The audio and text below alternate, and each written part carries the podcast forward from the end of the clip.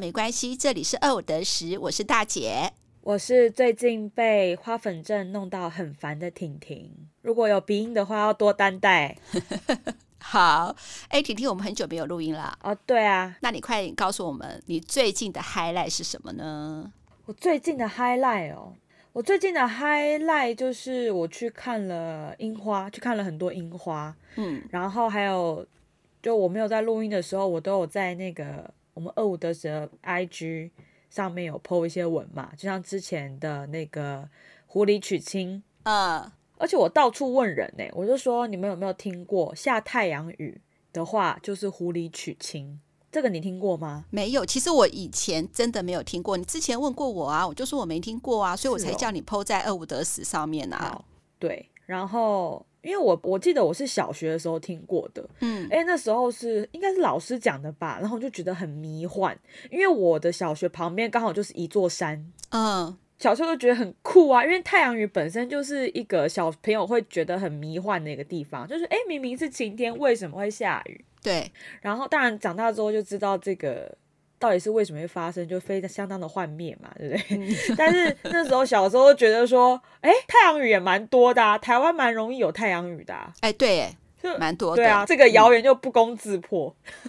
呃、嗯，然后我最近的话是，嗯，因为我常常都会嫌，因为我现在在京都嘛，嗯，然后我常常都会嫌，就是京都，嗯，因为虽然京都观光很盛行，但它毕竟不是第一线城市嘛。你要说第一线，当然还是东京啊、大阪这种的。嗯，那我之前因为我很喜欢看电影，所以几乎只要有电影，我就会，我几乎都是愿意花钱去看这样子。嗯嗯，因为我们在台湾的时候，我们家也是几乎每个礼拜都会去看电影嘛，对不对？对啊，因为电影日就是我们的家庭日。没错，没错，没错。那一次是我要看《咒术回战》，嗯，然后我就想说，既然《咒术回战》呢，对不对？那我看个 IMAX 好了，嗯，IMAX 的印象对我来说就是美丽华，嗯，然后我就想说我要去看 IMAX 啊，嗯，就一进去到那个厅里面，发现那个荧幕真的很小。那怎么是 IMAX？对。IMAX 好像就是一个荧幕的画质那种感觉，就是是不是蓝光这种的？嗯，那你蓝光还是可以小荧幕啊，就比如说你的电脑。嗯，但是我就觉得你既然到 IMAX 了，你荧幕怎么可以不大呢？对不对？对啊。所以，然后那时候我就很愤恨，就觉得说，如果我要看，我就再也不要在京都看了，因为京都只有那一间。哦、uh,，IMAX，然后还小不拉几的，我就很不爽。之后就是要上映《怪物与他们的产地三》，嗯，邓布利多的秘密嘛，嗯，我想说魔法世界，嗯，一定要看 IMAX，一定要看大荧幕吧，嗯，生活的小确幸啊，去大阪看一下好了。没错，那离我最近的一线城市当然就大阪啊，然后就是一查就发现不得了。全日本最大的 IMAX 荧幕就在大阪，哇，那很好啊，是全日本哎，太开心，真的我太开心，是全日本，对，全日本的，而且听说还是亚洲最大，就不止日本，好像是亚洲最大的，好棒哦，IMAX 荧幕这样子，嗯。整个超级开心，然后耶！因为我也蛮常去大阪的，就是虽然京都很多观光、很多寺庙，你观光地区当然是在留在京都，但是如果你真的要逛街什么的，你需要比如说信义计划区那种全部都是 mall 的那种地方，那你还真的得去大阪。嗯，京都就没有这个地，京都就是四散各地。嗯嗯嗯，所以我就跑去大阪，然后去看了那个。它是好像二十九公尺乘十三公尺吧，反正真的是非常的大，哦，坐在里面真的非常的开心。嗯。可是太大的话，会不会也会头晕啊？因为头要转来转去，会不会这样子？我坐比较后面一点。哦哦哦，对，我就选后面一点的位置，哦，因为大家这一步大家当然都知道，那个里面当然就是会直接很明白的跟你讲，邓布利多跟格林戴华德他们以前是情侣嘛。嗯嗯嗯，所以里面可能就是会有一些男生跟男生之间，他们也没有很露骨，就只是很单纯的说，我以前爱过你，就这样子而已。嗯嗯嗯，对。但是因为我刚好坐我旁边是一对父子，嗯，我就很好奇他们的反应。嗯嗯嗯，对。但他们好像是年纪差多少啊？是小学生跟爸爸呢，还是小学生跟爸爸？嗯嗯嗯嗯。那那个小学生好像也没有特别说这是怎样，嗯嗯，男生喜欢男生也没有，然后爸爸也没有特别，就是我看他也没没尴尬的感觉，也没有那种坐立难安尴尬感，就这样顺顺的看下去，这样，嗯嗯嗯，就觉得还蛮不错。这就是我在日本体验的那个 IMAX 最大级荧幕的 IMAX 的小故事，嗯，真的很开心，嗯，我知道大家都说第三集真的很烂，嗯，对，但是我不知道哎、欸。有些人可能跟我不一样，有些人会觉得他爱他真的爱的太爱了，所以他看到这种作品他会很恨，嗯，对，他就会觉得怎么可以烂成这样子，嗯。但是呢，我的话，我的爱是属于那种，他一下那个霍格华兹的音乐我就不行了，我就觉得呃好赞的，对对对对对，而且他之前他们打的那个 slogan 就是 Back to Hogwarts，就是重返霍格华兹嘛，嗯。当然，里面还有这个 bug 啦，就就最基本的，比如说霍格华兹里面不能用幻影移形啊这种的，嗯嗯嗯，对，但还是有这些小错误啦。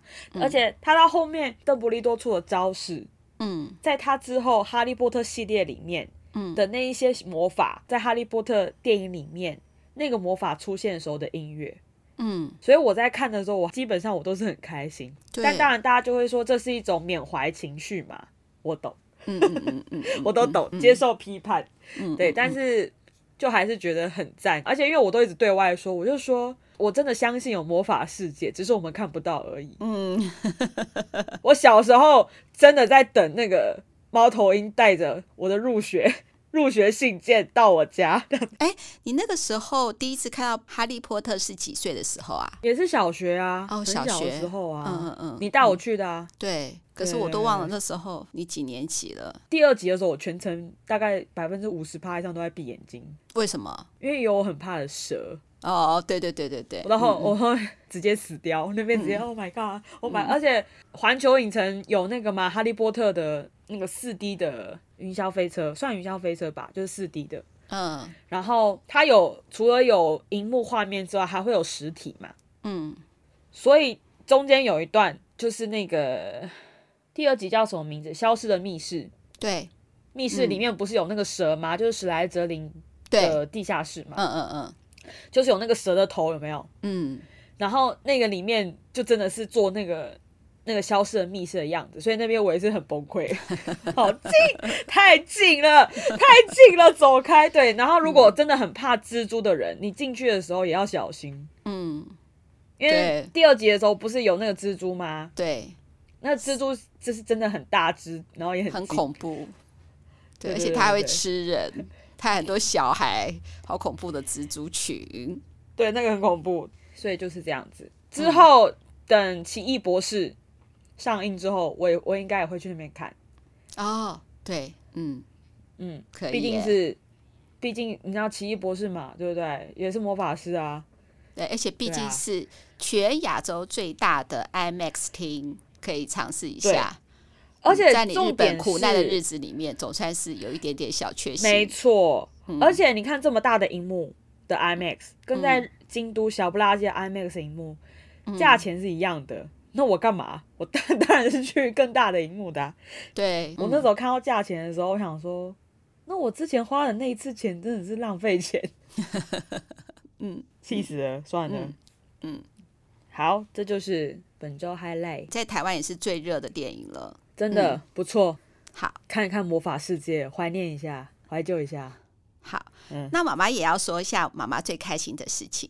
好，就是呢，我跟二姐大声呼吁嘛，我们终于接到了我们听众的五星鼓励，我也非常开心。然后呢，也有我们的真爱在我们的 IG 也给我们鼓励。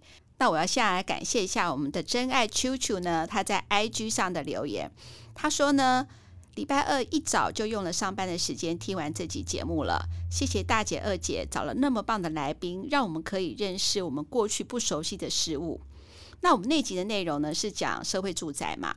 那我请了那个台中市都市发展局的呃总工程师谈谈有关社会住宅。其实哈，因为现在年轻人应该是说住是一个很大的问题啦哈。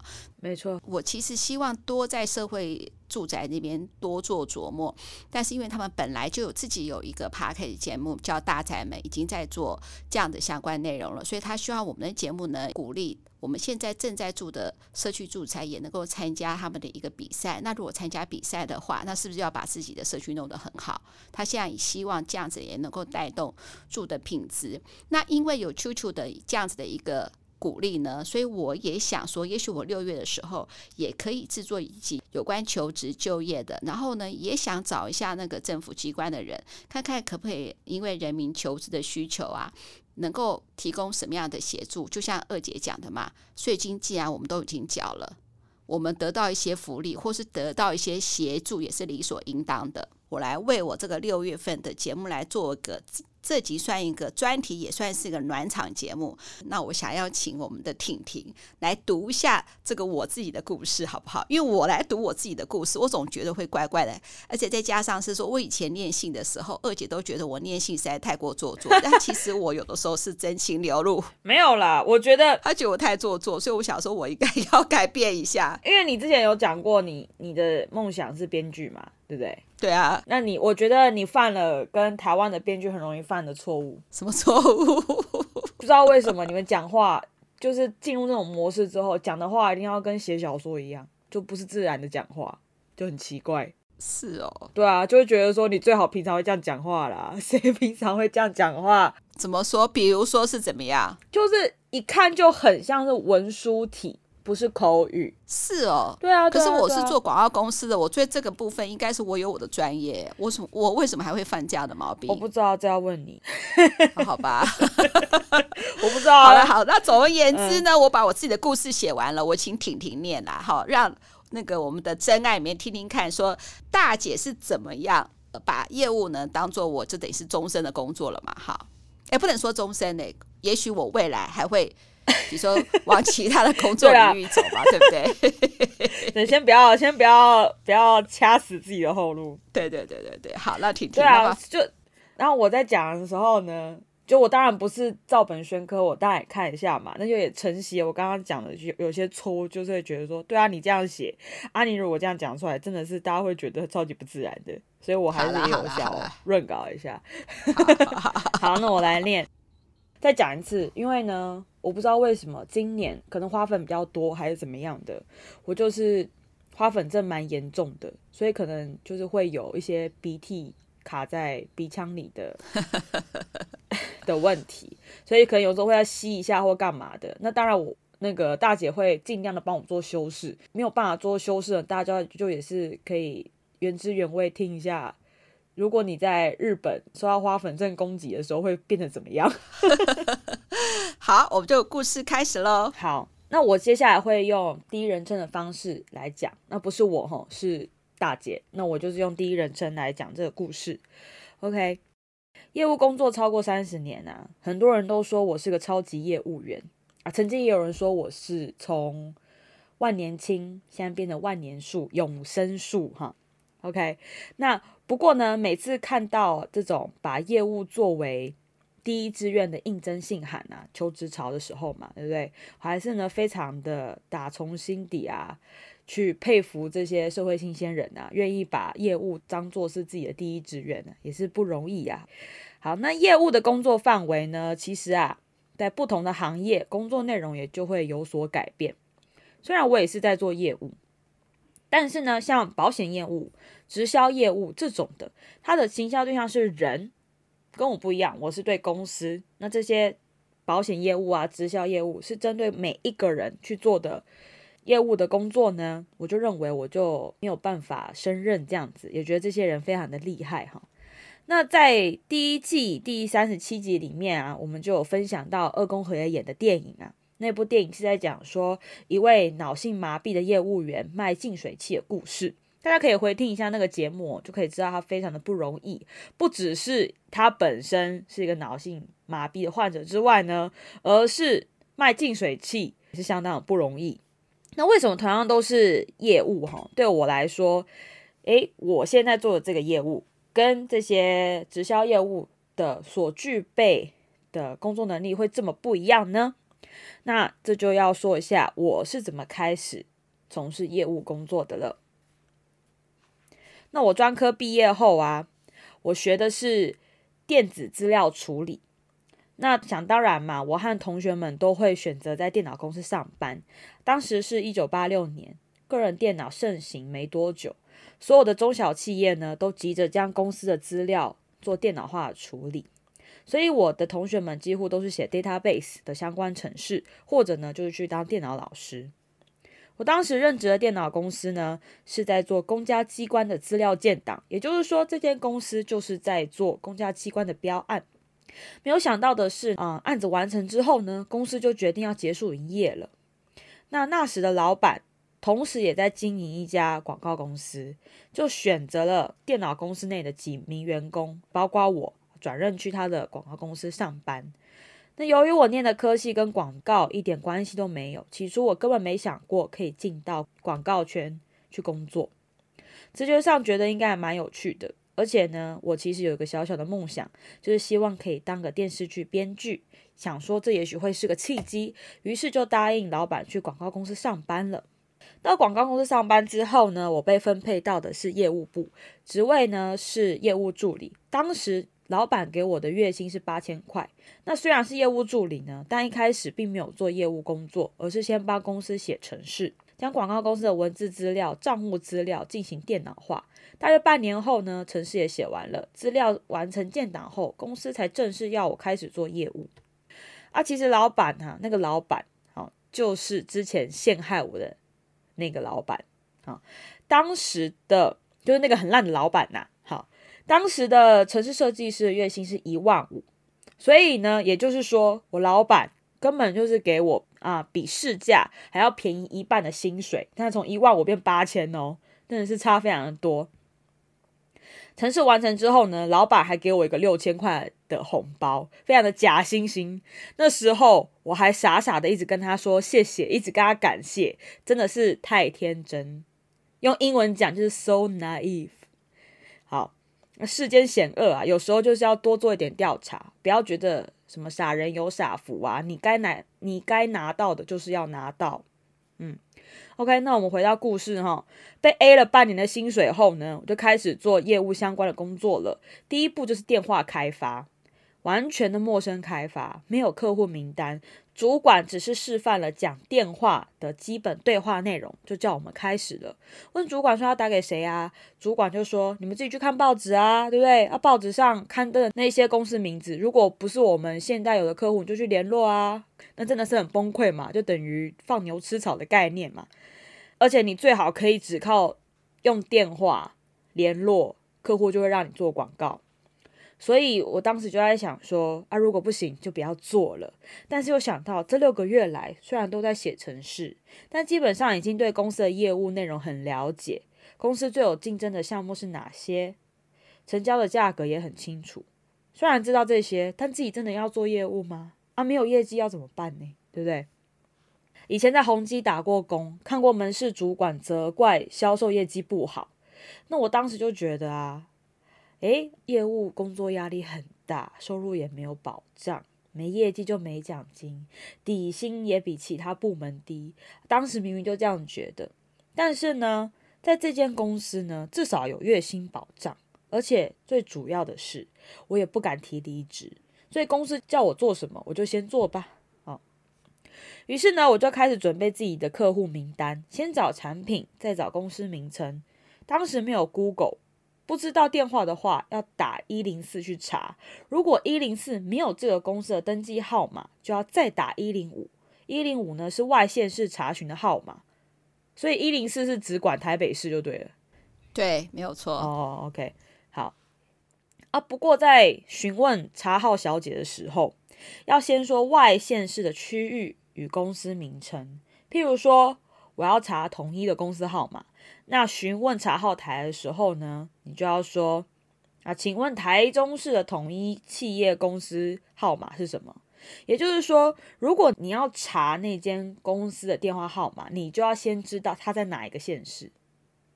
那如果你一直猜不到，啊，对方也会不耐烦，所以我就规定我自己只能连续问两次，猜不到的话就直接挂掉重打。啊，如果你还是遇到同一个人怎么办？他就会想说，那你干嘛挂电话？好吧，可能没遇到这样子。OK，那就这样子嘛，慢慢慢慢就建立好自己的客户名单了。那建立好之后呢，大家就开始打电话嘛，对不对？啊，刚开始打电话的时候，过程当然是相当崩溃、相当煎熬了。要鼓起勇气去打电话真的很难，所以我就想了一个办法，就是我把要说的话，我接下来要说什么，通通都写下来，这样就可以照稿念了，就不会因为紧张而吃螺丝嘛。也不会就是断断续续、结结巴巴的这样子，这样真的很好诶、欸，在没有视讯的年代可以打 电话，哦，真的是 OK。好，那从小姐您好，好开始，每个字都要写下来，甚至语助词啊，说完话要先停两秒啊，什么什么的都要先注明清楚哈。每一通电话的内容呢，我都会录下来重听，边听就可以边修正、边改善自己的讲稿。然后在这个过程中，我还发现我有一个口头禅，就是不好意思啊。讲话三分钟的内容，可以至少出现三次以上的不好意思。听自己的录音的时候，都快被自己吓死了。其实我看到这边的时候，我觉得也还好吧。不好意思，怎么了吗？因为我一直重复，就是说，呃，不好意思，呃，我想请问一下。嗯，哎，不好意思，呃，我刚才的意思是说，呃，我想要问一下，呃，这个产品，呃，负责广告的业务是，呃，不好意思，我刚才讲话是不是很很不连贯？那我我再讲一次给你听好了，oh. 就是一直 repeat，、oh, okay. 不好意思，只要有一个空档，oh. 我就会出现不好意思。那我的口头禅，婷婷的口号就是然后，我很喜欢然后、欸，哎。因为然后来，然后去，有时候也觉得自己很烦。然后到底怎样啊？赶快讲一讲。好，OK，那回到故事哈。透过不断的打电话，慢慢的，我建立了好几种的讲稿，或者说是剧本呐。OK，有针对食品业的，就拿这一套；建设公司的就拿另一套；也有电脑公司的。我每天都在修改我的剧本，修改完之后呢，就再继续照本演出。结果呢，有一天，业务部的主管呢，他突然就称赞我了，说我打电话的内容逻辑非常的清晰，讲话也非常简洁，而且有重点，很适合做业务哦。那就也就是因为这个称赞呢，让我有信心可以继续坚持这份工作。那当然，现在也过三十年了嘛，对不对？这么久了，好，那我已经是沙场老将了。但不管跟什么样的客户见面，我心里还是会整理一下剧本。当然，这些已经内化了，不用再写下来。那这也就是为什么我会一直很佩服针对人做销售的业务。为什么呢？因为你每对付一个人，你就要重新准备一套剧本。那都说一样米养百样人嘛，对不对？那岂不是要准备上百份的剧本了吗？所以这对我来说呢，就非常难，真心佩服。结束。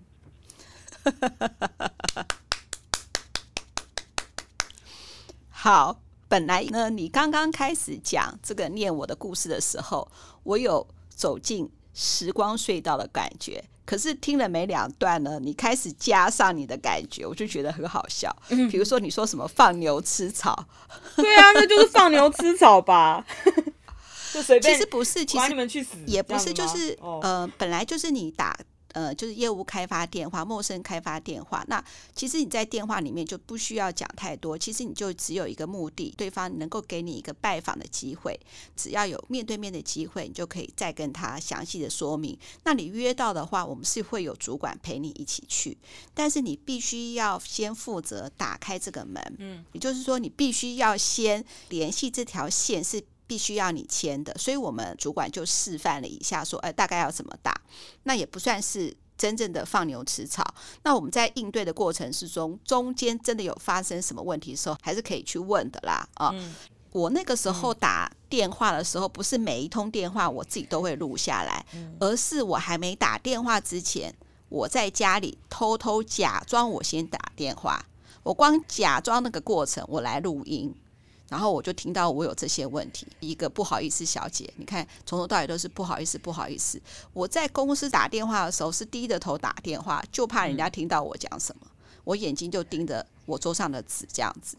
很害羞啦，真的想象不到妈妈当初刚开始做业务是这样子，慢慢慢慢慢慢慢慢一路一路的往下走。当你照着字去念的时候，你就不会念一些你不想说出来的话，例如我刚才说的不好意思。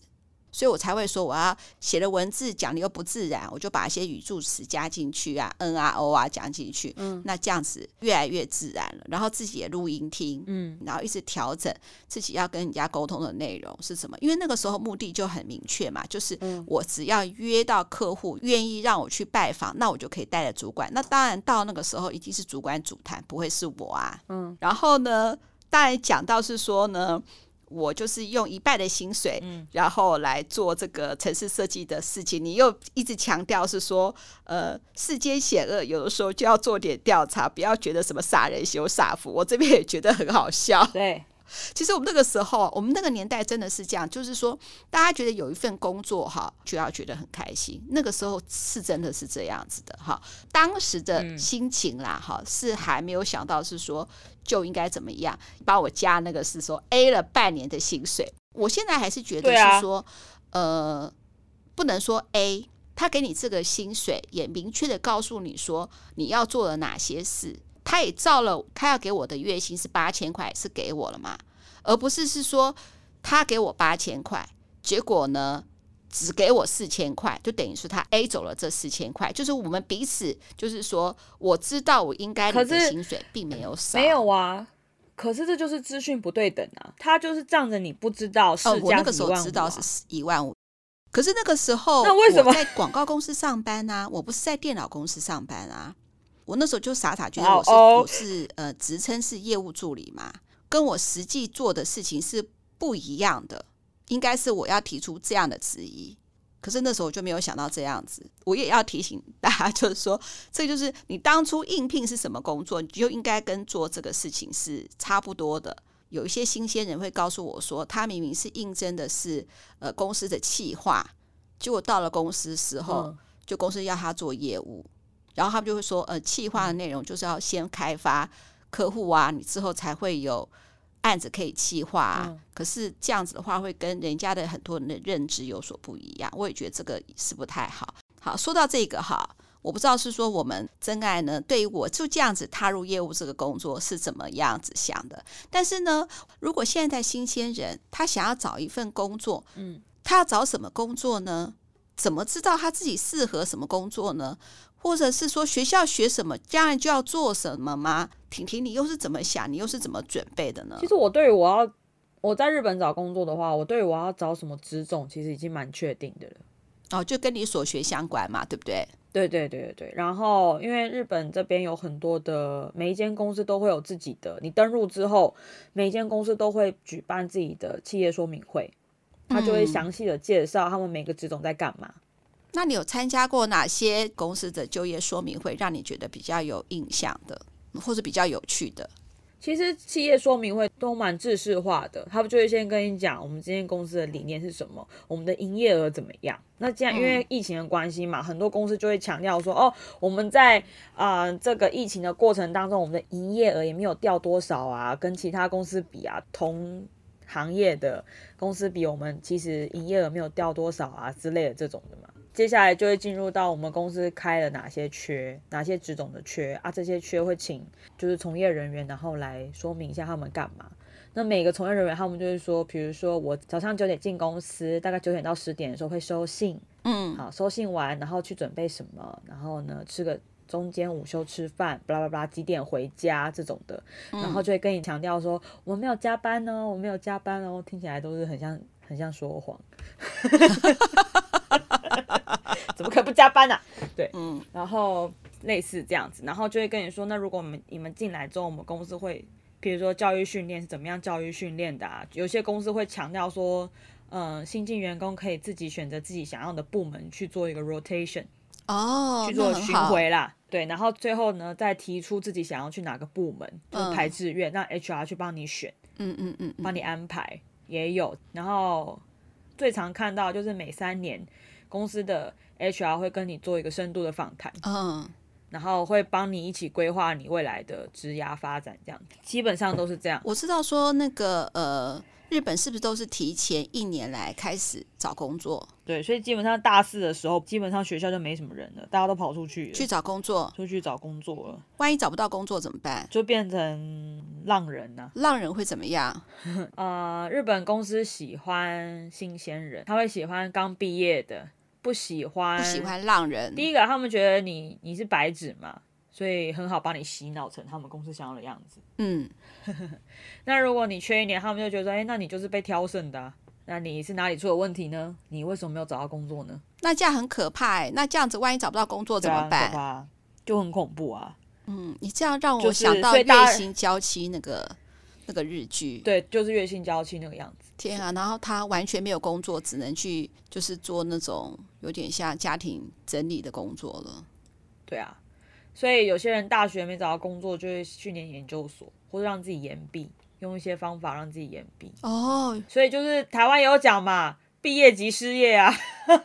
天哪！可是延毕会不会让企业觉得是说你就是有问题啊，所以你才会这样故意啊？对啊，所以你就要把自己包装好嘛，你要想好那个原因了。哦，那这样很有压力耶。对啊，看那些人啦，因为我不一样嘛，我还有个台湾可以回去，他们没有后路哎。但是当然，现在最最好找工作是 IT 产业。嗯，他们现在那个职缺已经大到，就是没关系，你进来，我公司从头教你。那可是很大的 IT 公司可以这样子。那问题是说，万一我不是学 IT 领域的，不就昏倒了？当然，IT 也是蛮血汗的，像乐差。但听说你只要在乐差洗过。呃你出你转职之后，嗯，好像也会那个薪水也是有加急这样子哦。因为这个意思意思说那里训练出来的人特别厉害就对了，是不是？呃，乐差基本上就是你只要愿意给我你的肝，因为他们的公司我有参加过他们公司的企业说明会，就很像 Google 那样子，就是一整层都会是什么员工餐厅啊，然后。还会有什么有健身房啊，什么什么的那种的，都设备非常的完善。是哦，嗯，就是在那一栋里面，意思就是说，你给我你的肝，你只要愿意给我你的肝，哇，好可怕哦！十万青年十万肝，被你这样一形容，觉得很恐怖哎。废话，台什么什么的。嗯，也是常常有传出这些事情啊。我我有个学长就在那边工作嘛，嗯，他们是轮轮班制，他是有时候会忙到是直接人间消失的那种感觉，嗯，就你会讲说这个人到底是死还是活的，是哦，辛苦啦，辛苦啦。那天我跟二姐的女儿聊天，她说她男朋友啊，因为他们是一个 team 在做城市设计的工作嘛，嗯，那有一段时间她也是压力大到吃都吃不下饭，就是他们每一次都有一个 project，就是一个专案嘛，嗯，那完成这个专案都是可能好几千万吧，可是一个违约金也是好几百万，那中间有一部分就卡在那边，卡在她身上卡很久，欸，哎，快疯掉，她都快要吓死了。如果专案，比如说延期交的话，那就是几百万台币不见的事情。后来才找出原因，应该是说是有些的设计本身有问题，不是他的问题。可是那段时间的煎熬是很恐怖的耶。对啊，很可怕哎，嗯、这种被追杀的感觉，辛苦。我也算是有跟一下那个日本的求职嘛，那每一间公司都会自己设计自己想要的履历。自己设计自己想要的履历是什么意思啊？也就是说，他们会自己出问题给你去回答哦。他们有自己的履历书，就是每一间公司都会不一样，哦，就不像说，比如说我们那个一零四都会给我们一个，比如说你的那个履历的范本，对，大概你要说明什么，然后就把这个填一填寄出来。所以我们只要填好一份履历，或是每一个人对都会准备自己一个最精彩的。履历，而且我们大家都每个人的格式不一样，有些人把它做成漂亮的，可能是一本小自传，嗯，对对对对，对，会有排版啊、嗯，或是怎么样，对那种的，对，就是那你把这份做好之后，你就是所有的公司都投一遍就对了，对，顶多有个小小的修正，比如说以我们广告公司，假设你本来是做企划，你把这个企划多。增加一点。假设你做设计，就把设计的部分再把它加强一点。可是大部分就是出自同一份履历。嗯、可是日本不一样，日本是他直接给你一个格式哦。对，嗯，他叫你照那个填。那它是怎么样呢？这个格式是什么呢？当然只是一个文字表格吗？对对，我就 Word 档了，然后文字表格，但是那个问题是他写，问题他出。问题是什么意思？比如说，他就会问你，呃，像之前我是没有遇到，那我听别人讲说，他就问你说，请你举你人生当中你觉得你赢了的事情，跟你输了的事情，还有你觉得是平手的事情，赢了、输了、平手的事情，对，你觉得就是在你这段时间，对，在你的人生，而且你这个年纪是。差不多是二十二岁的年纪，对对对，你就要想你的故事啊，什么是赢了，嗯，输了，平手是什么？我觉得平手最难写，赢了感你就可以直接把它变成说是成功嘛，对，然后输了就是你失败的事情嘛，你失败的经验嘛，但是你失败又不能讲说你很致命性的失败。嗯，你真讲个小失败，就算他叫你写你的缺点，你也要把它形容的像优点。对，我这要讲，对，不能从这个失败的事件看起来你很 loser。比如说，嗯、犹豫不决，你就要写着我非常谨慎。对，最简单就这样子嘛。对，就很烦呐、啊。嗯、我每次在写这种就觉得很讨厌。然后那个人他写平手的时候，我觉得蛮好笑的。他说他有一天走在路上，日本都乌鸦嘛，乌鸦都超大只，很恐怖，被乌鸦滴到鸟大便，然后他就觉得很讨厌，然后觉得嗯很烦的时候，他就突然看到那个乌鸦可能也心不飞的心不在焉，那乌鸦撞到电线杆上面，就滴他大便那乌鸦撞到电线杆，他就嗯，我平手，真的蛮好笑的，对。对，虽然我被滴了你的大便，但是呢，你撞了电线杆，我们两个就算是打个平手。没错，对没错，这样这样。哎，很有创意耶！如果他来我们公司应征，我会用他哎，真的。对，像类似这种问题，他基本上他并不会那么 care 你的学经历。当然，如果你是投研究职的话，那当然是要学经历嘛，就是你研究是什么啊这种。那其实日本的公司，他们基本上他会非常的想要看。你这个人的特质是不是跟我们公司的理念符合？嗯，就比如说，对啦，对啦，嗯，我这间公司，我们就是一直在不断的挑战自己，一直想要做出新的商品出来。那我就是想要从你的履历中看到你有这样的个性的人。最简单、最一定都几乎每一个履历都会有的一个题目，就是，请问你学生时期最热衷的事情是什么？嗯，一定都会有。诶，那你怎么回答啊？学生时期最热衷的事情，你写什么？我写大学的时候，我是羽球系上羽球队的事情啊。对，我觉得热心参加社团，我觉得这个是不错的。对啊，嗯，基本上一定会提到社团或者打工啊。有一些履历就直接问你有没有打过工。嗯嗯嗯，吓死了！那如果没打工了怎么办？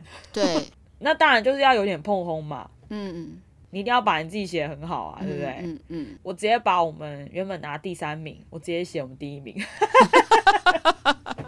反正他也查不到。对啊，拜托好不好？应该就很不错了啦。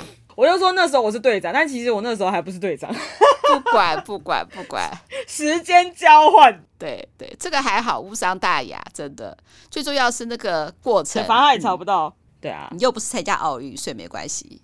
我就说那个时候啊，队上呢很多都是。很多都是天哪！我现在脑子里都是日文。等我一下，嗯、呃，因为那时候很多对象的人都是初学者，嗯，所以呢对自己没有什么自信，嗯，所以呢就会不是很想做比较严格的训练，就是想说啊，就跟公园打那个羽毛球一样，这样子，嗯、这样打一打，开心就好了。嗯嗯，好，嗯，我呢是被我的队长带进羽球这个世界里的，当然不是啊，因为我小时候是跟我爸爸学的，嗯。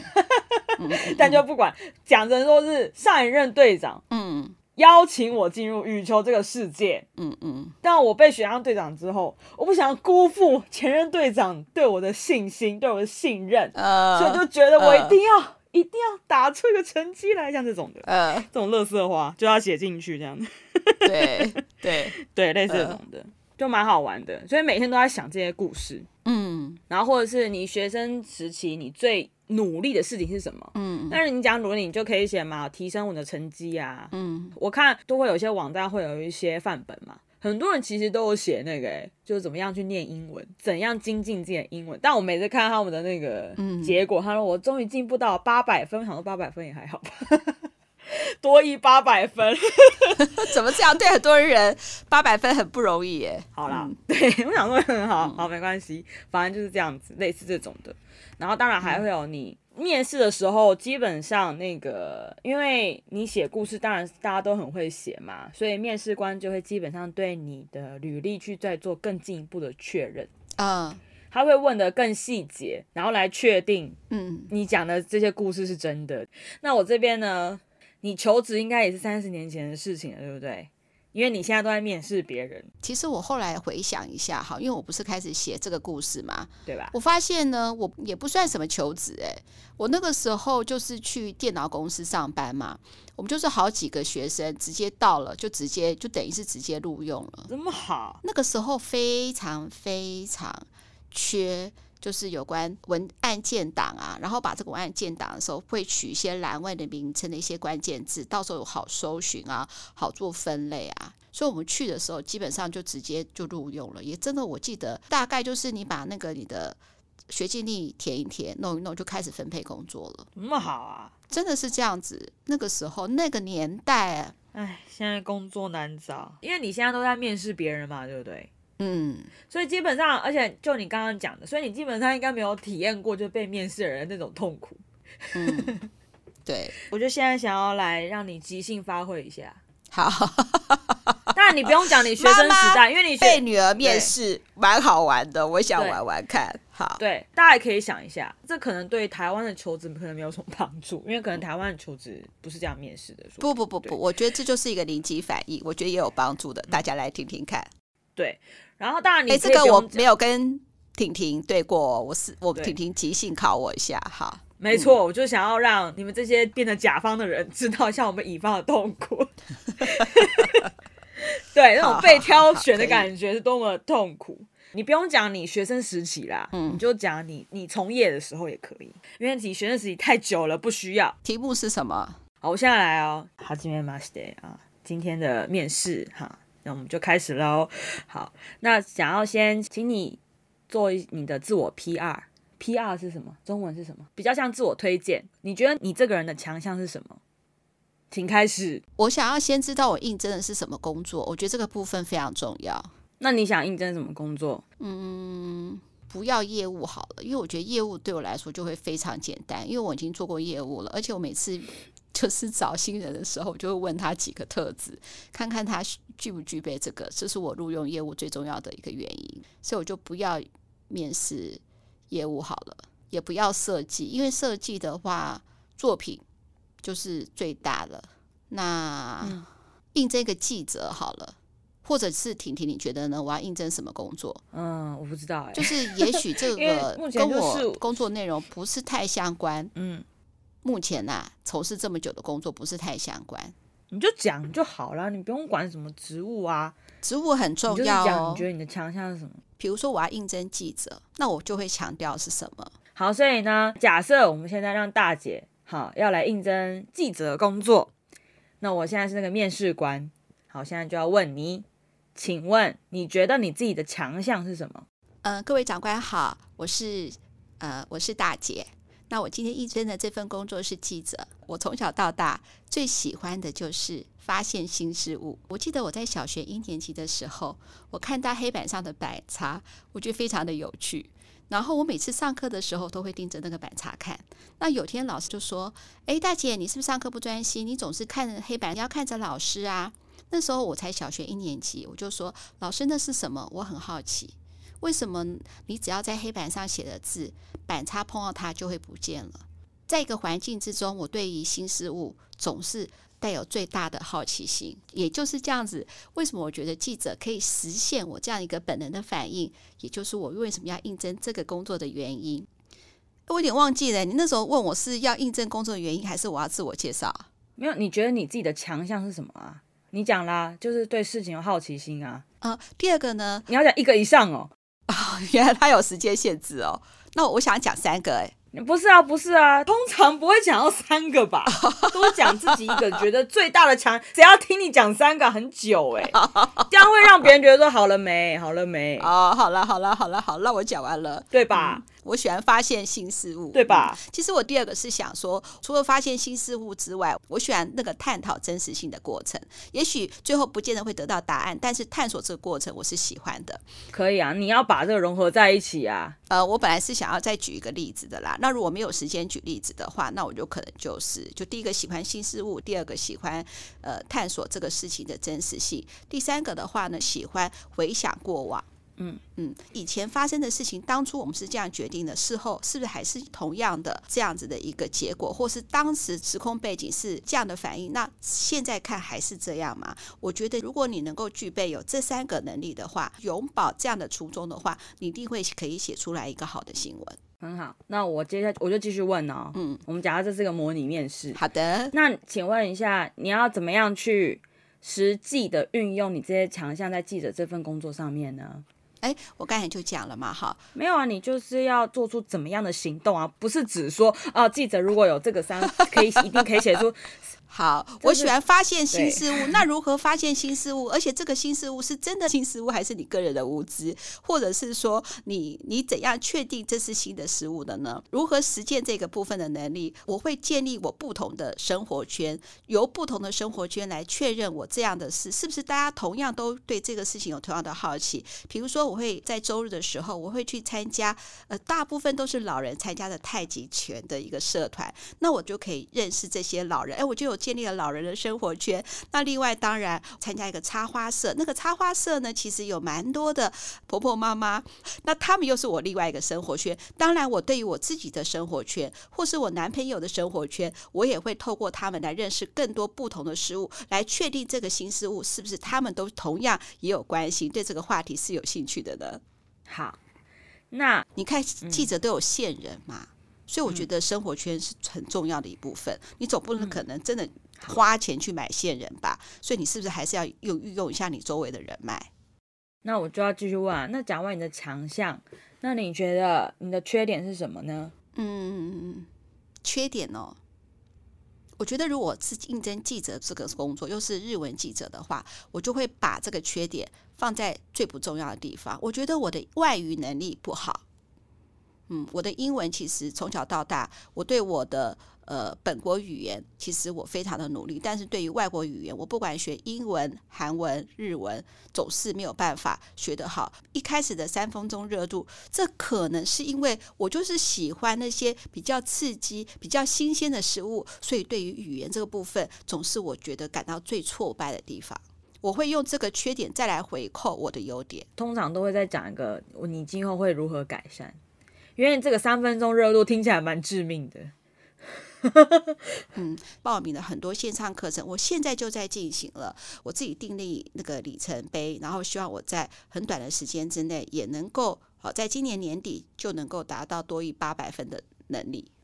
那其实我的多益也许没那么差，好，或者我的多益真的那么差，我觉得这，这没有关系，我就可以定下这个，就是普遍人还是有觉得英文是很重要的以下的能力的一个里程碑。嗯，那请你讲一下从以前到现在面临过的一个挫折，然后并且要跟我们分享一下你在这个挫折当中你学习到了什么呢？呃，我记得在我大学的时候，我跟我一起做报告的一个好朋友，让我们的报告没有办法如期的交，所以我们两个人都被扣了一个分数。他一直误会我有几项没有做到，可是事实上本来是好意，会发生这个错误的原因是因为他的关系。没想到他居然因为这样的事情跟我绝交了。我觉得在关键的时候还是必须要说明清楚，这是我在我求学生涯最大的遗憾。日后呢，我不管发生任何事都能够呃仔细的说明清楚，表达当时的立场状况。我觉得也许事实就是最好的一个解释。那可以再请你分享一下，就是你目前为止就是。付出最多努力的事情，付出最多努力的事情，我哎，我想请问一下哈，可以讲，呃，这是每家公司几乎都会必问的这四个问题，是不是？对，所以每个人都会准备嘛，对不对？对，那大部分人都会把它放在课业的学习上嘛，对不对？课业学习也有啊，讲打工的也有，然后讲社团的也有，基本上都是三学生嘛，当然就这三个啊。嗯，我想要讲登山。登山的话，它是一个持续性的一个毅力的挑战，可是它必须要搭配很多事情，比如说你的体力，呃，比如说你的呃求生能力，比如说你的呃，你知道妈妈是路痴嘛？你的认路能力，那你就要讲一个你爬山的故事啊。对，可是我现在还没有办法讲，因为我是你是即兴的嘛，我没办法准备，因为我觉得这个故事可以讲得很丰富。也可以扣到是说跟这个记者有关，因为一个登山，它可以代表的能力很多。哎，记者也可能需要跋山涉水啊。对啊，万一有哪些什么案件我要爬去的话，那怎么办？对，而且记者在查访的过程也可能会发生危险呐，所以他也要注意啊。所以我觉得登山而付出的努力，这个过程也会跟这个工作有一些正相关。对。因为通常这个问题问完之后，他可能就在问说：“那请问你这个经验里面，这个经验当这个故事当中，你有没有觉得有一些课题是留下来，你留下来尚未解决的？因为不可能每一个故事都已经百分之百完美嘛，你一定有一些没有做到的地方。”对啊，我就是体力、耐力跟身体，就是持续一定要加强的。因为高三会有高三症啊，或是什么的，就是这个，就是我可能会再回扣，还没有办法做好，也许要持续加强的。那这就是我应征这个记者的一个这个过程。哎，我个人觉得很满意耶，你觉得怎么样？还 OK 啊？什么叫还 OK？我觉得非常好，这是即兴，我觉得很好。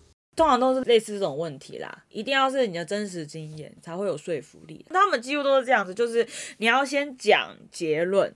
就比如说，你觉得你的强项是什么？你你刚刚那个就很好啊，你马上就直接讲说，我觉得我的强项是，嗯，我对新事物很有好奇，我很有好奇心，这就是先讲嘛，然后再讲你的故事，然后再讲你觉得如果是应征这份工作的话，你觉得有这些会很好，什么什么，就这个是一个很好的、很好的一个结构，所以你很厉害啊。好了，那你呢？你不会讲日文而已，也不是这样子讲，这跟我的业务工作有点相关。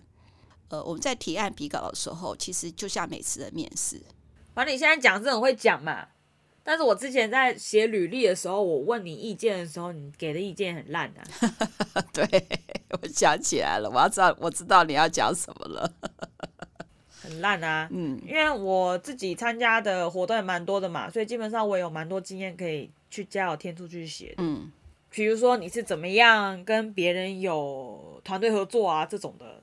对啊，嗯，那那时候就看到某一题，就觉得这这蛮难的，嗯，他就说，如果在一个比较难以下判断的情况之下，嗯，你是怎么样把握自己的状况，然后并且呢要做出下一步的动作呢？嗯，所以这题的重点就是什么？第一个，你要先跟他讲，当然会写自己的经验嘛，对不对？你要先描述这个状况很难判断，比如说他就给个例子，像是。疫情啊，不断封封开开的，就是不知道什么什么时候突然也会封起来嘛，这就是状况难以判断。嗯，那自己的状况去怎么样的把握？你现在是处于一个什么样的状态？你也要讲嘛，对不对？那你你做出了哪些行动、哪些决定，也要讲出来。所以那时候我就一直问你，我说可以写什么？我的故事就那些。哎，你那个时候问我，我回答的很烂。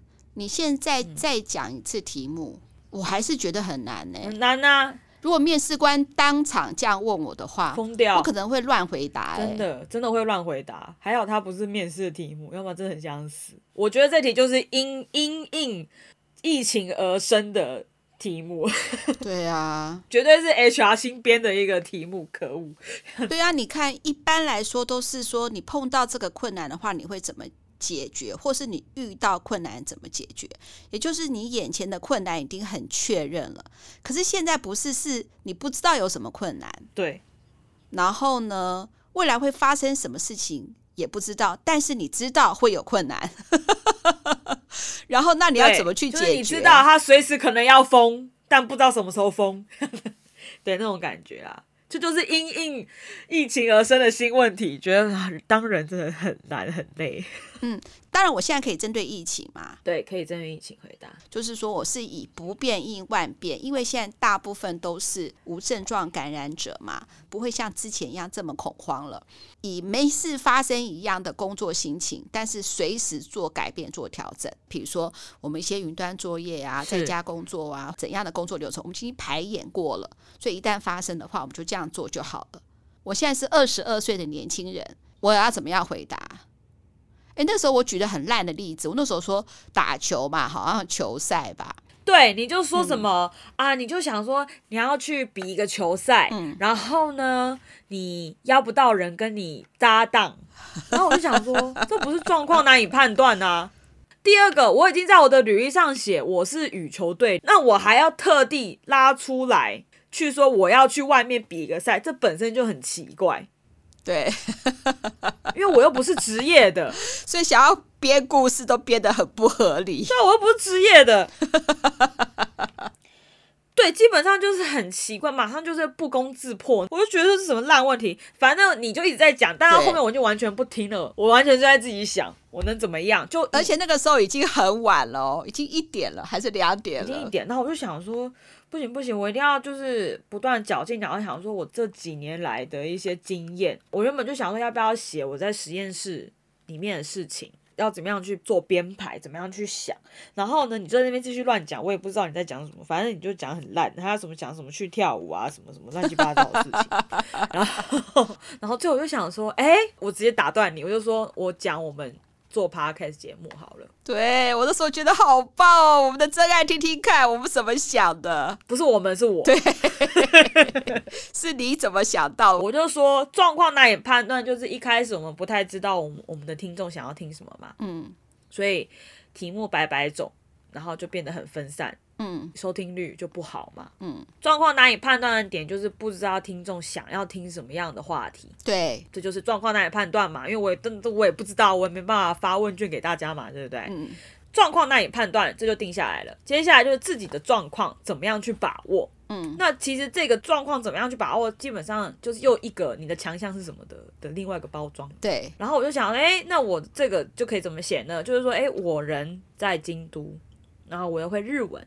所以呢，我可以知道日本的一些当地的文化，而且也可以跟日本人做交流，看得懂日本的网站。嗯，那这就是我自己状况的把握了嘛，嗯，对不对？接下来的行动就是什么呢？那就不是我想的，是你想的了。是我想的吗？这个故事中是你想出来、你提出来的，是你提出说，我可不可以讲一些日本的事情啊？哦，对对对，就是企划的方向是我提出来的。对，那时候在做节目的时候，但是当然在这个企划也要是我想的。对呀、啊，直接在写自己履历的时候，不可以说是我妈写的。对对对对，所以我就想说。呃去年开始啊，因为哦，我想起来，这个题目有一个追加的条件，是要在这一年内，嗯，对，非常的讨厌这一年内。拜托，二十二岁的刚毕业的年轻人还要举个例子，而且而且还是要最近发生的，这是很恐怖哎。对，这怎么写啊？我当场都觉得昏倒。对，所以我就说，哎，从去年开始就符合了嘛啊，从去年开始呢，嗯、我的妈妈还有阿姨他们开始做 podcast 节目，那我是那个 podcast 的制作人。嗯对，不管了，就直接变很好。管他那么多，反正就是制作人。然后呢，就是说，第一个就是你要怎么样跟其他的 podcast 做区别嘛。对。然后呢，还有说听众想要听什么样的话题，嗯、所以刚开始的时候呢，没有办法很好好好的把握，所以我们的收听率时好时坏。嗯。啊，这就状况难以判断嘛，因为你不知道接下来是好还是不好啊，对不对？嗯。然后我在日本留学。嗯，可以看得懂日文，听说读写都可以，所以呢，我就可以在日本的网页调查情报，然后也可以跟日本人做采访，嗯、这些呢，我觉得就是我的优势。嗯，所以呢，我就就提了说，诶，那日本文化跟在日本体验的事情呢，这些事情可以变成我们节目的一个新的企划。第一个的企划内容就是讲两面宿儺。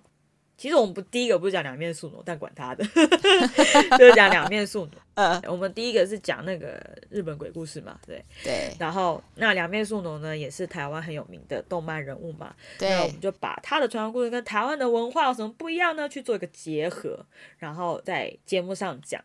当然你就要讲结果，结果当然要是好的嘛，对不对？啊，结果就是说啊，我们的那个就是更多人订阅啦，啊，听收听率也变好啦，所以呢，接下来就要再继续写了。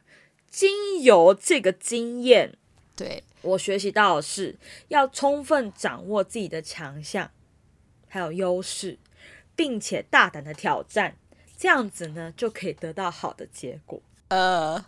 哎、欸，我觉得很棒哎！不过这也是我们最近的心情吧。我们最近都有得到听众的鼓励耶。对啊，对啊，对啊，还可以把这样子的一个经历真的运用在现实生活上，我觉得很好玩了。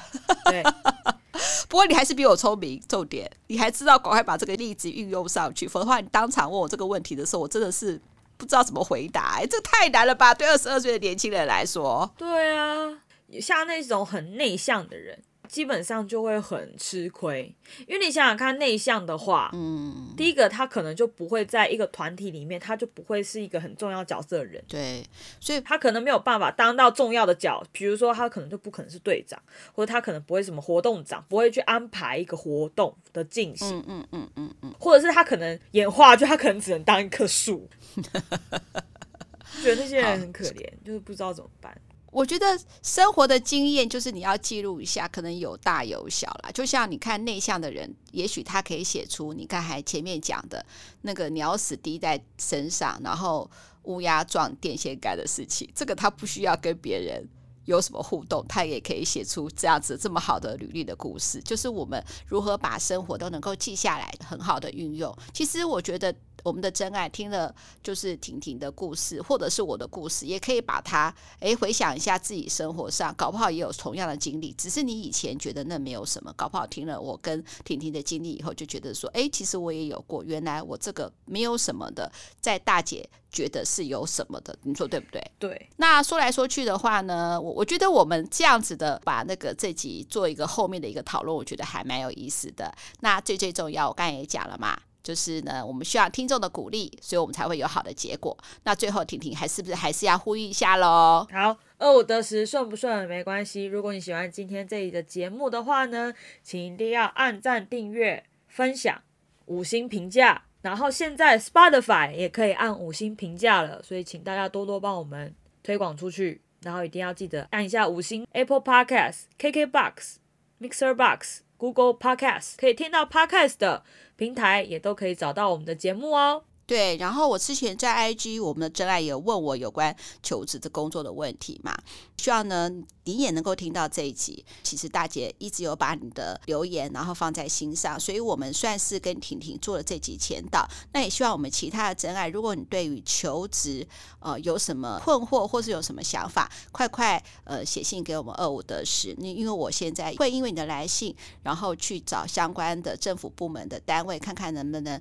给我们的真爱更实。实质的一些帮助，来，不要说帮助好了啦，应该是说实质的一些方向，哈，这样子也许比较好一点。希望大家可以多多跟我们有一些互动啦，就是在不管是 Facebook 的粉丝专页下面留言啊，或是 Instagram 里面的留言啊，我们都会看哦。